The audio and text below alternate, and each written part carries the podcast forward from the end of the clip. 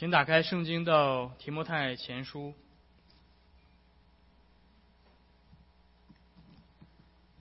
翻到提摩太前书的第一章，我们要从十二节读到第二十节。翻开之后，由我来读，我们一同聆听上帝的话语。我感谢那赐给我力量的我们的主基督耶稣。因他以我有忠心，派我服侍他。我从前是亵渎神的，逼迫人的，辱骂人的。然而我还蒙了怜悯，因为是我不信、不明白的时候而做的，并且我主的恩是格外丰盛，使我在基督耶稣里有信心和爱心。基督耶稣降世为要拯救罪人，这话是可信的。是十分可佩服的，在罪人中我是个罪魁，然而我蒙了怜悯，是因为耶稣基督要在我这罪魁身上显明他一切的忍耐，给后来信他得永生的人做榜样。但愿尊贵荣耀归于那不朽不能朽坏、不能看见永世的君王、独一的神，直到永永远远。阿门。我是提摩太呀。我照从前指着你的预言，将这命令交托你，叫你因此可以打那美好的仗，长存信心，无愧的良心。有人丢弃良心，就在真道上如同船破坏了一样。其中有徐尼买和亚历山大，我已经把他们交给撒旦，使他们受责罚，就不再棒读了。我们今天读神的话到这儿。我们看到之前保罗写给提摩太的这封书信，在之前我们讲到，保罗在非常的严肃的处理以弗所教会里面假教师的问题，所以他一上来在呃问候之后，马上就告诉提摩太要去命令假教师停止教导错误的教义，在急切的阻止呃在急切的呃劝诫提摩太阻止假教师之后。在这一段，保罗开始了他往常以往的这种呃为上帝献上感恩的这一段。他为向上帝献上感恩，是特别是为了上帝对他施加的怜悯而感谢。所以这一段可以被称之为保罗的怜悯颂，他颂赞上帝的怜悯。保罗提到，在以弗所教会出现了异端的思想。一些教师误用律法，用律法去猜测一些荒谬无凭的神话故事，用旧约这些律法，呃，这些家谱去编造一些神话，并且他们宣称人们必须接受他们这些虚假的知识才能够得救。因此，保罗特别在这里以自己蒙怜悯得救的经历，来反驳这些假教师们的教导。他在说，罪人不是靠着自己获得某些神秘的知识或者体验来得救的，而是单单靠着主耶稣基督的怜悯而得救。所以这就是我们今天要看的。保罗告诉我们，因为基督已经在保罗的身上证明罪人应该如何得救，证明罪人是靠着他的怜悯，他的怜悯能够拥有改变罪人的力量。因此，今天。我们也应当信靠基督怜悯的大能，来等候主的拯救。这一段，我们呃，首先要从第十二到第十四节来看，保罗在歌颂上帝的怜悯，来告诉我们这个怜悯能够使罪人回转归信。第十二节，保罗说：“我感谢那给我力量的我们的主基督耶稣，因为他以我有忠心，派我来服侍他。”在这段感恩当中，与保罗以往的感恩不太一样。保罗在这段感恩里面，他直接是向主耶稣献上感恩。啊，在其他地方他会说感谢父神，在这这里面他直接向耶稣献上感恩。他形容耶稣是那位赐给他力量的主，而这个力量不是别的，正是基督里的怜悯。保罗感恩的原因是说，他视我为有忠心的。或者说他视我是可信的，piston，啊，这个词在整个这一段会不断的重复。piston 这个词的词根指的就是信心啊，所以你可以翻译成说有信心的，或者是可以被信赖的，可以被可以别人把信心施在你的身上，就是你被别人信信赖。所以他说，耶稣看我是有可信的，看我是可以信赖的，派我进入到服饰中。所以保罗在这里面就在跟以弗所的假教师在单挑，对吧？假教师是没有上帝的信赖的，上帝没有把啊，基督没有把自己的福音托付给这些假教师们。他们是第第七节说，他们是自己想要做教法师，他们自己想要当老师，但是他们自己却不知道自己在说什么。而保罗则不同，保罗是明确的经过耶稣基督特殊启示而呼召的使徒，来委派他做福音的仆人。这位被基督视为可信赖的、值得托付福音的保罗，到底是什么样的人呢？是不是一个特别爱主、特别敬虔、特别属灵、非常温柔这样的一个人呢？保罗接下来在十三节告诉我们：当耶稣基督托付福音给他的时候，当耶稣基督施行怜悯给他的时候，他到底是一个什么样的人？第十三节他说：“我曾从前是亵渎神的。”逼迫人的、辱骂人的，这个辱骂啊是指的暴力、残暴的这样的这样的意思。所以保罗在告诉我们，他自己领受这样的呼召，不是因为他自己内在的任何的品质赢得了上帝的信赖，赢得了上帝的青睐，使上帝怜悯他。不是，上帝的怜悯是完全他自己不配得的。按照。世人的标准来看，保罗并不是那个最容易被怜悯的人。在《使徒行传》里面，我们透过路加的记载，看到了信主之前保罗到底是什么样的人。他之前他用路家用他的希伯来的名字叫扫罗来记载他的事。当时这个扫罗是对教会逼迫最狠的一个人之一。在路呃在《使徒行传》第八章那里面提呃斯提反。呃，被害的时候，保罗就在旁边欢喜。保罗残害教会，进入到基督徒家里面去，把信徒抓到监狱里面，是这样的一位保罗。所以保罗 对自己说，但是他想到这一切的时候，他首先形容自己说我是亵渎神的。他首先没有想到说，当然他后面提到我是逼迫人，但是他把逼迫人这一点放在后面。他先说自己逼迫人的这个行为，使他成为亵渎神的。保罗从来不是一个无神论者，要记得。保罗相信耶和华，保罗是法利赛人，他是犹太教的最严格的门派之一啊，所以他相信旧约当中的上帝耶和华。他敬拜，他到圣殿里面去敬拜，所以他不是一个无神论者。但是在他归信基督之前。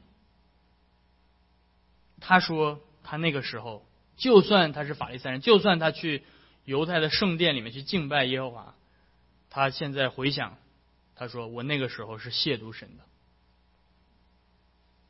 因为什么？因为保罗认为亵渎基督就是亵渎神，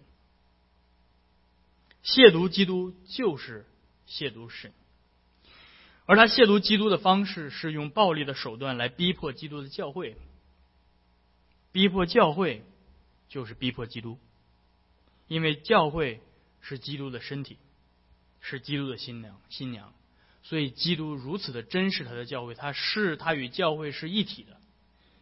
当你逼迫基督的新娘的时候，逼基督认为你是在逼迫他自己，这就是保罗在大光当中，耶稣对他说话，对吧？扫罗，扫罗，你为什么逼迫我？在天上复活的耶稣，如今看在地上的教会，如果受到逼迫，天上的耶稣感到疼痛，天上的耶稣感到对教会的那个那个鞭打是落在他的身上，对教会的羞辱是落在复活在天上荣耀的基督身上，这就是教会对于基督来说到底有多么重要。所以保罗回想他曾经的样子，他承认他不仅是一个罪人而已。第十五节，他说他是一个罪魁，他犯下了这个人类历史上最严重的罪行，不是表面上的 残暴而已，不只是呃滥杀无辜而已，更重要的是，他意识到他曾经所做的，他对教会的逼迫，是在亵渎那位至圣者。然而，上帝的怜悯要远远超过他的想象，这位罪人中的罪魁，竟然蒙了怜悯。他说：“我蒙了怜悯，是因为 我不信、不明白的时候做的。”这句话在中文里的翻译可能会产生一种言外之意，啊，一种歧义，就是我们中国古话所谓的“不知者不知者无罪”，对吧？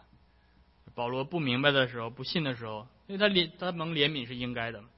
但是这并不是希腊文给我们的呈现的含义，所以不要把这个意思读到中文的译本当中去。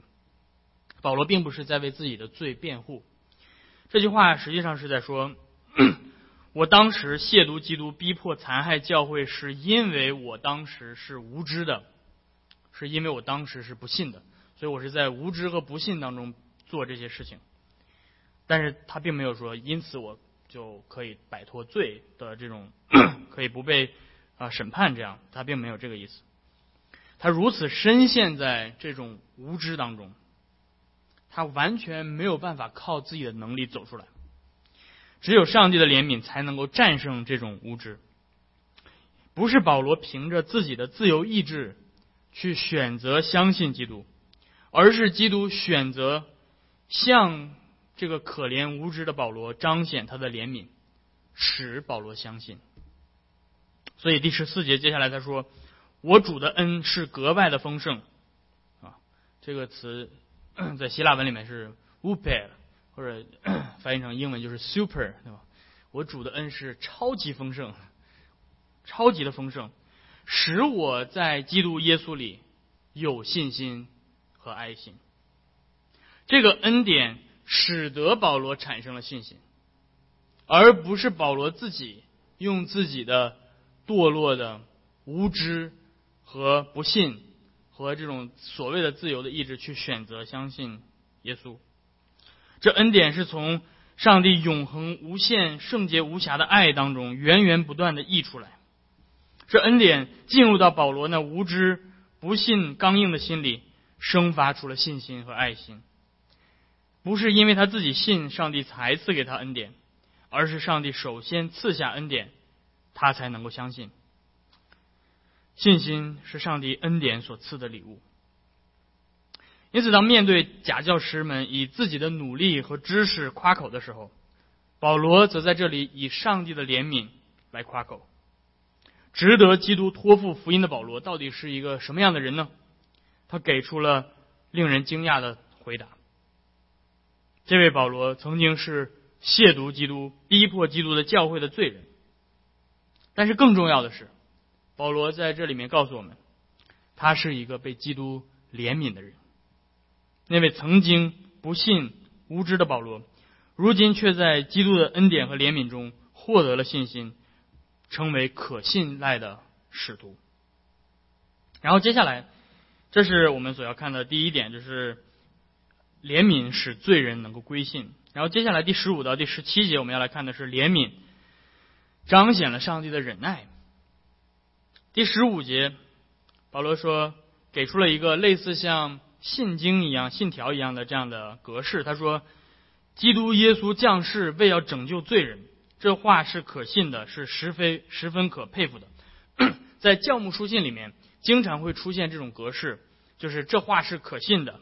Pistos halagos，就是这话是我们可以信赖的。然后他会引用一句话，很短的一句话。那这个就是最早期的，在使徒还存存存活的时期，教会已经总结出来一些很很精简的、很简练的一些话，作为基督信仰的总结，是吧？因为你要知道，当时不是每个人手里都有一本圣经，对吧？而且圣经还没有都写完，对吧？新约圣经还没有写作完成。那教会怎么去让信徒记住是呃福音呢？就是借着总结一些这种很简练的话，让你去记住，然后去解释这些话。所以在你受洗的时候，教会会问你是否相信耶稣基督降世是为了拯救罪人呢？你说我相信，好，你就可以受洗。所以这是信条信经在教会历史上，在圣经还没有写作完成的时候就已经出现的格式。那在教牧书信里面，经常出现这种格式，总共出出现了五次，分别是提摩太前书第一章第十五节、第三章第一节、第四章第九节，以及提摩太后书第二章第十一节和提多书第三章第八节。那在这五次当中，这里是第一次出现。那这第一句就是基督耶稣降世，要拯救罪人。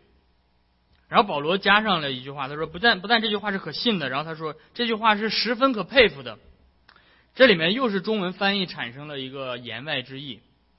这里的佩服不是指的钦佩，不是说耶稣的英雄事迹，对吧？值得我们佩服耶稣，不是这个意思。这里面翻译成非常值得可佩服的意思是指这句话值得我们完全的接受。这句话总结的很好，值得信徒信赖接受这句话。就是这个意思。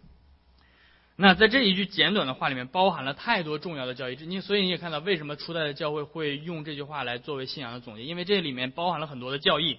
首先，他说耶稣就是基督，他把基督这个头衔放在耶稣这个人的身上。基督是圣经所预言的弥赛亚救主，所以在宣告说基督耶稣的时候，你是在宣告耶稣就是。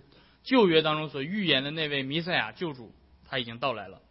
然后接下来第二，他说基督耶稣降世，也就意味着耶稣不是从这个世界当中自身产产生出来的，耶稣不只是一个普通的人而已，耶稣是在这个世界之外而来的人。所以这就呃驳斥了初代教会的这种收养说，是吧？耶稣本来是一个普通的人，但是因为他太敬虔了，所以上帝就收养他成为自己的儿子。不是这样的。第三，这句话里面包含了耶稣来到这个世界的目的。他来到这个世界上不是来观光旅游的，他到这个世界上来不是来拍个照然后就回去了。他来这世界上不是来做王的，不是来做世上的君王的。他来这个世界上是不是来审判的？他来到这个世界上是来拯救人的。这是耶稣第一次来的目的。然后第四，耶稣所拯救的人不是好人，不是义人，不是圣洁无瑕的人。耶稣来拯救的人是罪人。所以你看到这一句话里面包含了多少内容？啊，基督论，啊，基督的神性，基督的代赎，然后人人论罪的教导等等，都包含在这简短的一句话里面。而正是这最后一点，基督来拯救的不是义人，而是罪人，是对以弗所假教师们最大的打击。耶稣来是来拯救罪人，所以保罗在接下来又进了一步，他说：“在罪人当中，我是一个罪魁。”这是基督教跟其他宗教最大不同的地方。基督教是一个。当你信了之后，越信越觉得自己不好的宗教，其他宗教都是你信了之后，你越来越觉得自己都变得更好了，对吧？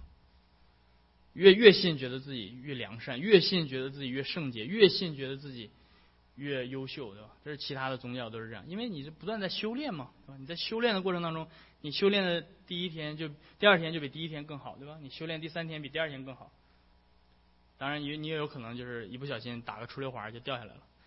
啊！但是基督教相反，信主了二十多年的保罗，当他现在想想自己的时候，他说：“在罪人当中，我是一个罪魁。可能二十年之前没信主的时候，从来不觉得自己是个罪人。”这就是基督教不一样的地方。我记得我之前有一次去那个 DMV 去换我的驾照，然后，哎。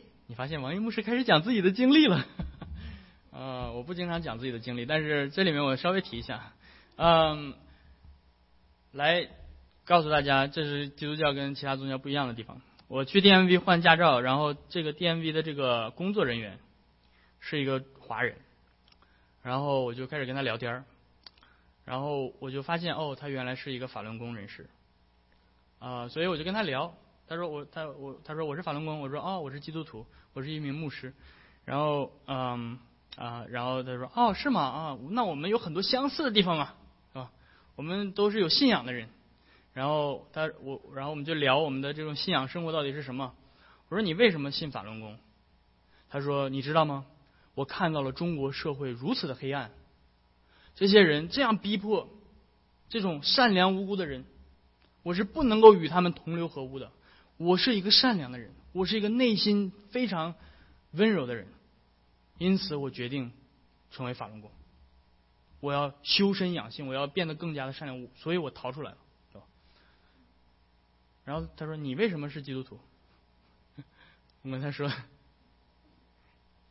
因为我就是一个内心非常不善良的人，所以我需要耶稣的救赎。”这是基督教跟世上所有的宗教不一样的地方，因为基督教你越相信耶稣基督，你越明白上帝的圣洁、威严、他的公义、他的良善，你越看到你自己的罪，你越深深的意识到你是如此的卑微、有罪、污秽的一个人，然后你会像保罗一样说，在罪人当中，我是一个罪魁，但是耶稣基督来就是来拯救像我这样的人。因此，我相信他。我相信耶稣不是因为耶稣来要带领一批自以为意的一群好人来战胜这个邪恶的世界啊。这是这是星战，对吧？这个不是基督教，这是漫威动画，不是基督教。基督教是耶稣来带领罪人，给他们怜悯。东方的教父约翰呃，John Christ John Christostom，就是叫做金口的约翰，他这样说：“他说，教会是灵魂的医院，而不是法庭。教会施行赦罪，在教会里，忧愁忧愁的人得到欢笑，悲伤的人收获喜乐，愁苦的人得到慰藉。”担重担的人得到安慰，因此，这告诉我们什么？教会不是一群自以为意的人自我欣赏的地方，教会是一群可悲的罪人领受怜悯的地方。保罗甚至非常的强调这一点。他曾经自以为意的时候，他是远离基督的；在他觉得自己最圣洁、最良善的时候，他是亵渎基督的，他是逼迫基督的。但当他蒙了基督怜悯之后，他就越来的谦卑，意识到自己的罪。他也深刻的意识到自己蒙怜悯，不仅关系到他自己，也关系到许许多多的人。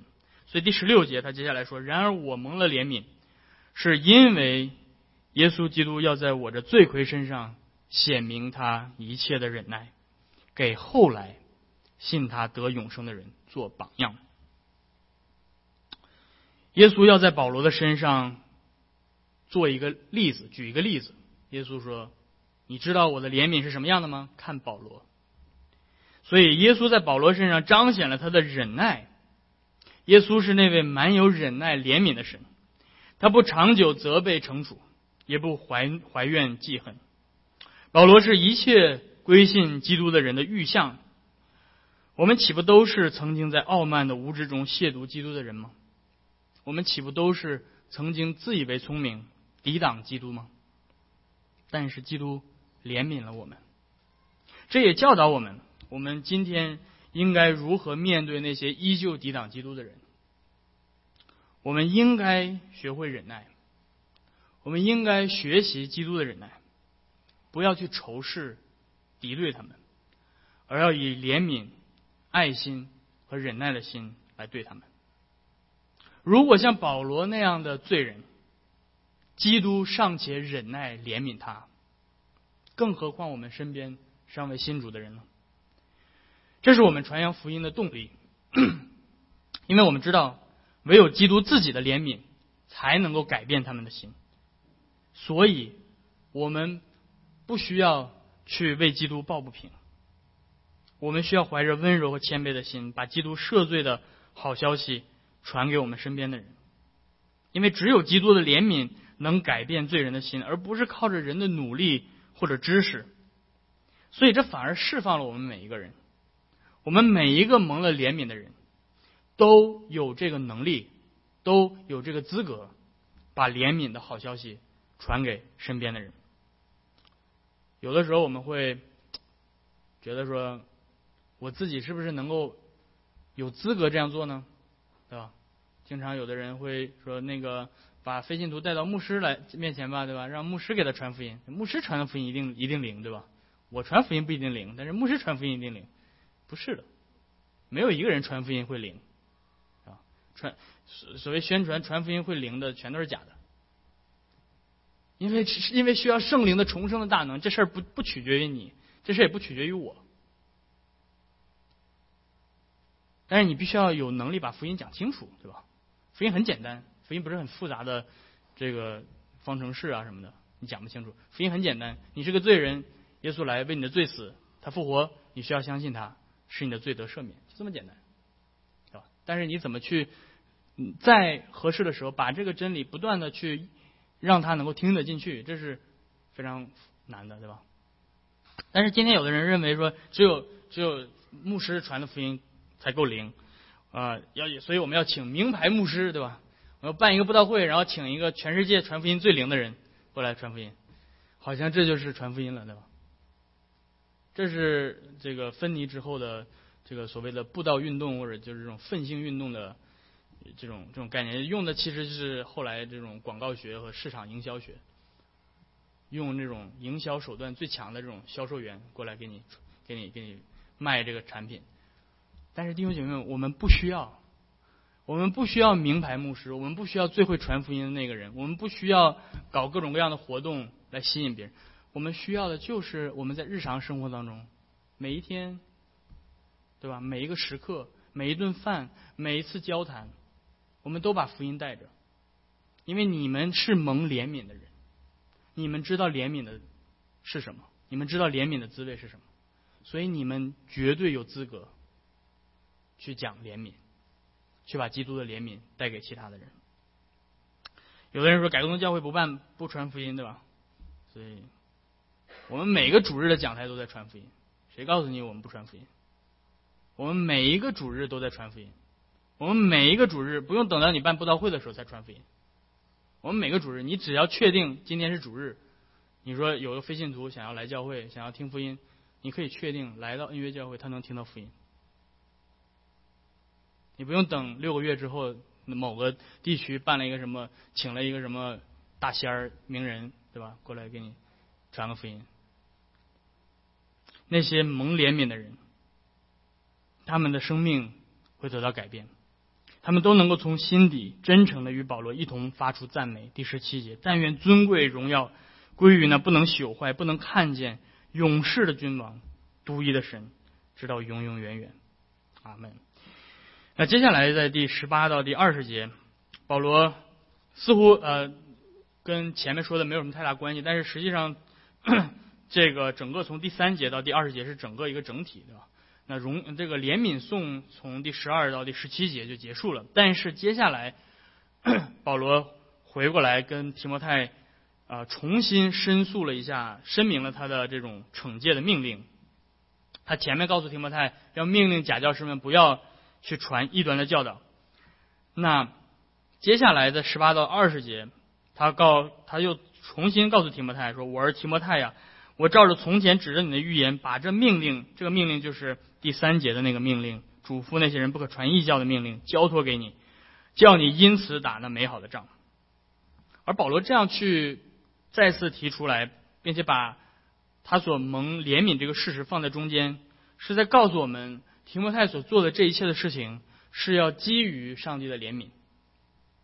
正是因为纯正的福音的宣讲是上帝施行怜悯的途径。因此，保罗在此重申他对提摩太的命令，如同保罗曾经亲自从基督领受命令一样。而这是提摩太要进入到的是一场属灵的生死存亡的战役。不要觉得说教会里面的假教师错误的教导这些，呃，是儿戏而已，这绝对不是儿戏。教会讲台上的教导是生死存亡的关键。如果今天在教会里的讲台上，你听到的是错误的信息，是是不是福音？如果今天教会讲台告诉你说，你必须靠自己的努力，呃，而不是靠着上帝的怜悯，那么你们就都灭亡了，知道吗？你们就都灭亡了。所以保罗在非常严肃的告诉提摩太，让他去打美好的仗，这是一场战役。他要尽管这个人看起来很可爱，对不对？但是如果他的教导是错误的，那他是魔鬼的工具。尽管这个人非常的善良，他你跟他关系非常的好，对吧？你跟他可以玩到一块儿去，一起你可以跟他做朋友，但是不要让他站在讲台上，好吧？这是区别所在。他要在教会里制止虚假错误的教导，并且使用，并且用使徒所传的真正的福音来重新带领教会离开危险，回到正确的轨道上。然后接下来，保罗提醒提摩太两个假教师的例子。第十九节、第二十节，他说：“长你们要你要长存信心和无愧的良心。有人丢弃了良心，就在真道上如同船破坏了一般。”第二十节说，其中有徐尼买、徐呃徐敏、徐敏乃和亚历山大。保罗特别点明了这两个人。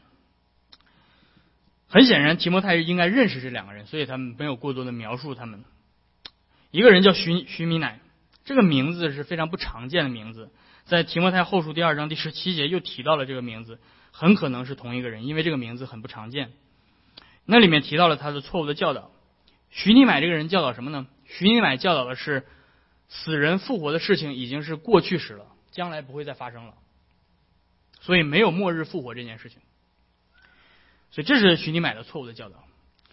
然后他提到另外一个人叫亚历山大，那这个人的名字非常常见。所以，呃，圣经当中出现过很多亚历山大，我们不能够确定到底他们是不是同一个人。提摩太后书第四章第十四节提到一个铜匠叫亚历山大，提到他多多的害保罗，有可能是保罗在这里提到亚历山大。然后在使徒行传第十九章那里又提到，当时保罗在以弗所传福音的时候，有一个人叫亚历山大，但是是不是同一个人，我们无法考证。那保罗在这里面用这两个人做例子，来提醒提摩太。他不应该像这些人一样，他要怎么样呢？保罗说：“你要长存信心和无愧的良心。”这些假教师们，他们是没有信心、没有良心的人，听起来很刺耳，对不对？呃，他们是昧着良心做了虚假宣告的信仰，他们本身没有真的信福音，但是他们。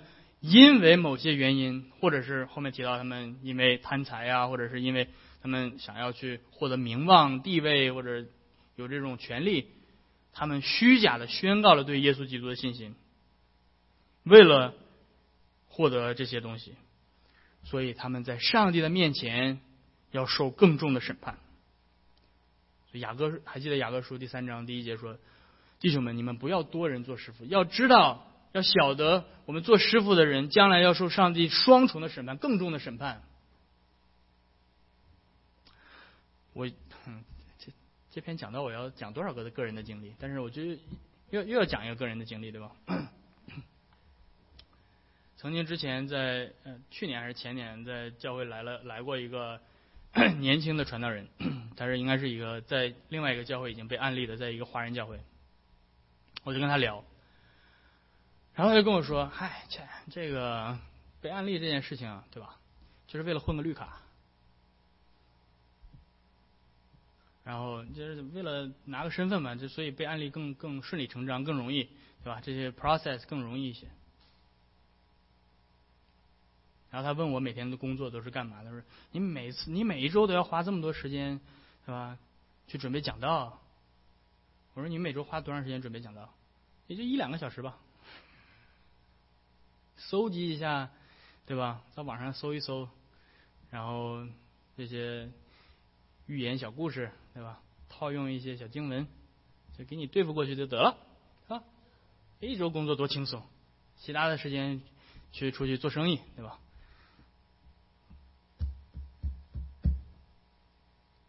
他要受更重的审判。他如果都做一个平信徒还好。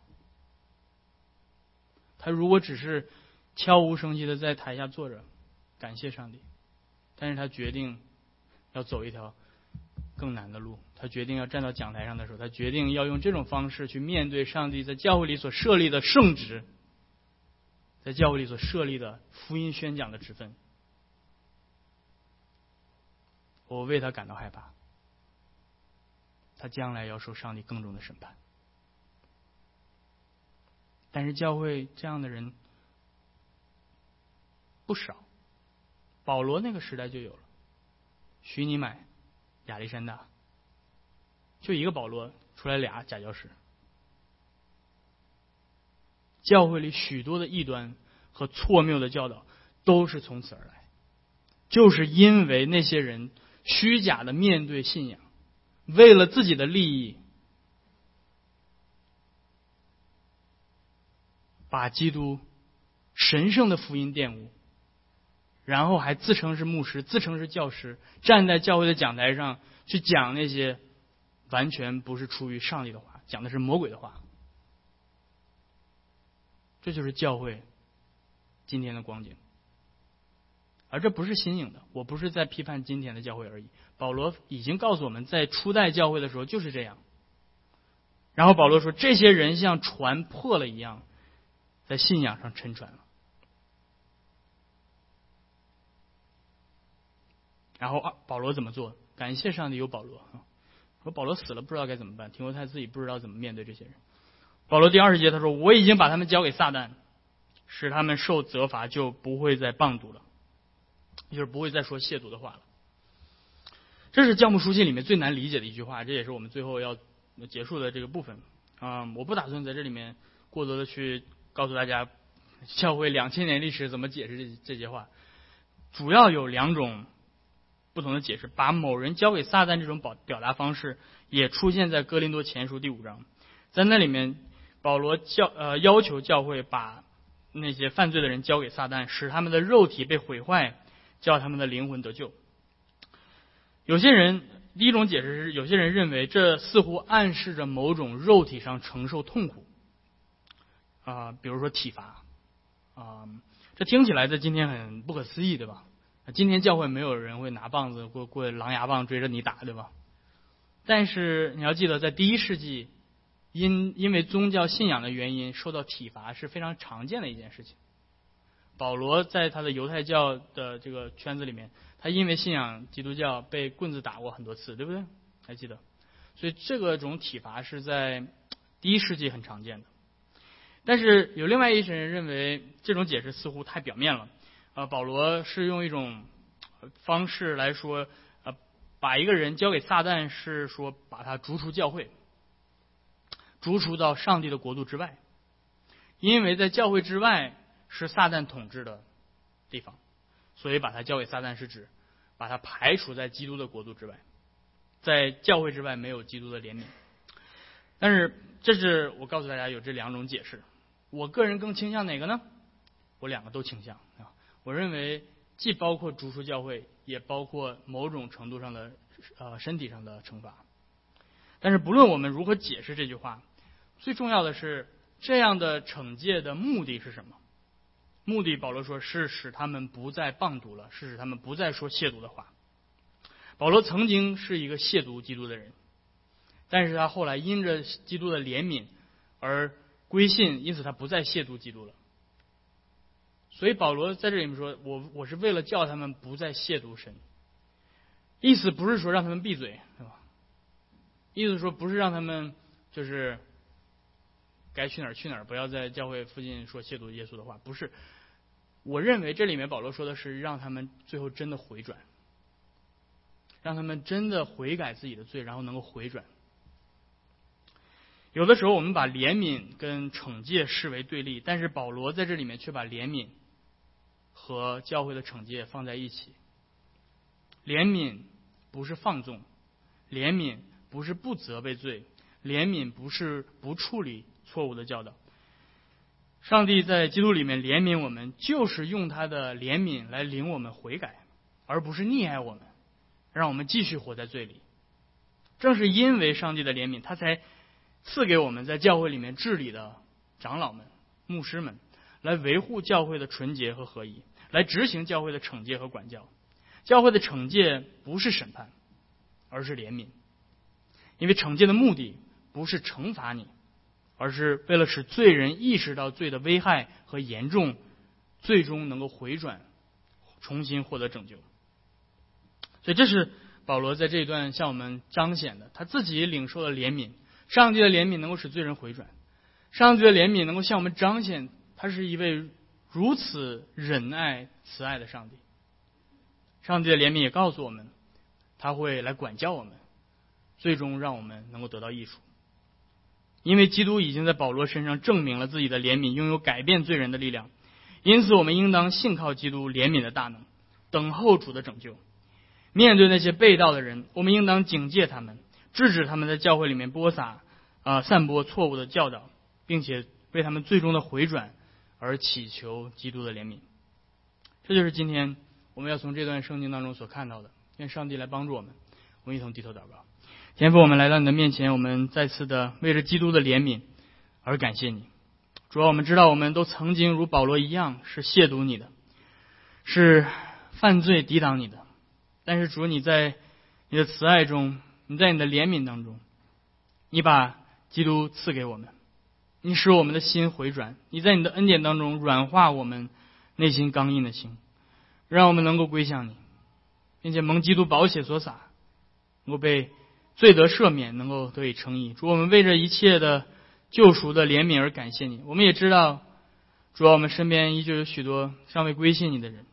求你赐给我们一颗怜悯的心，赐给我们一颗忍耐谦卑的心，让我们能够不去嗯用自以为义的心来来审判他们，而是更是用怜悯的心来对待他们。好，叫你的怜悯能够彰显在他们的生命当中，如同在我们生命当中一样。我们这样的祈求是奉靠耶稣基督的名，阿门。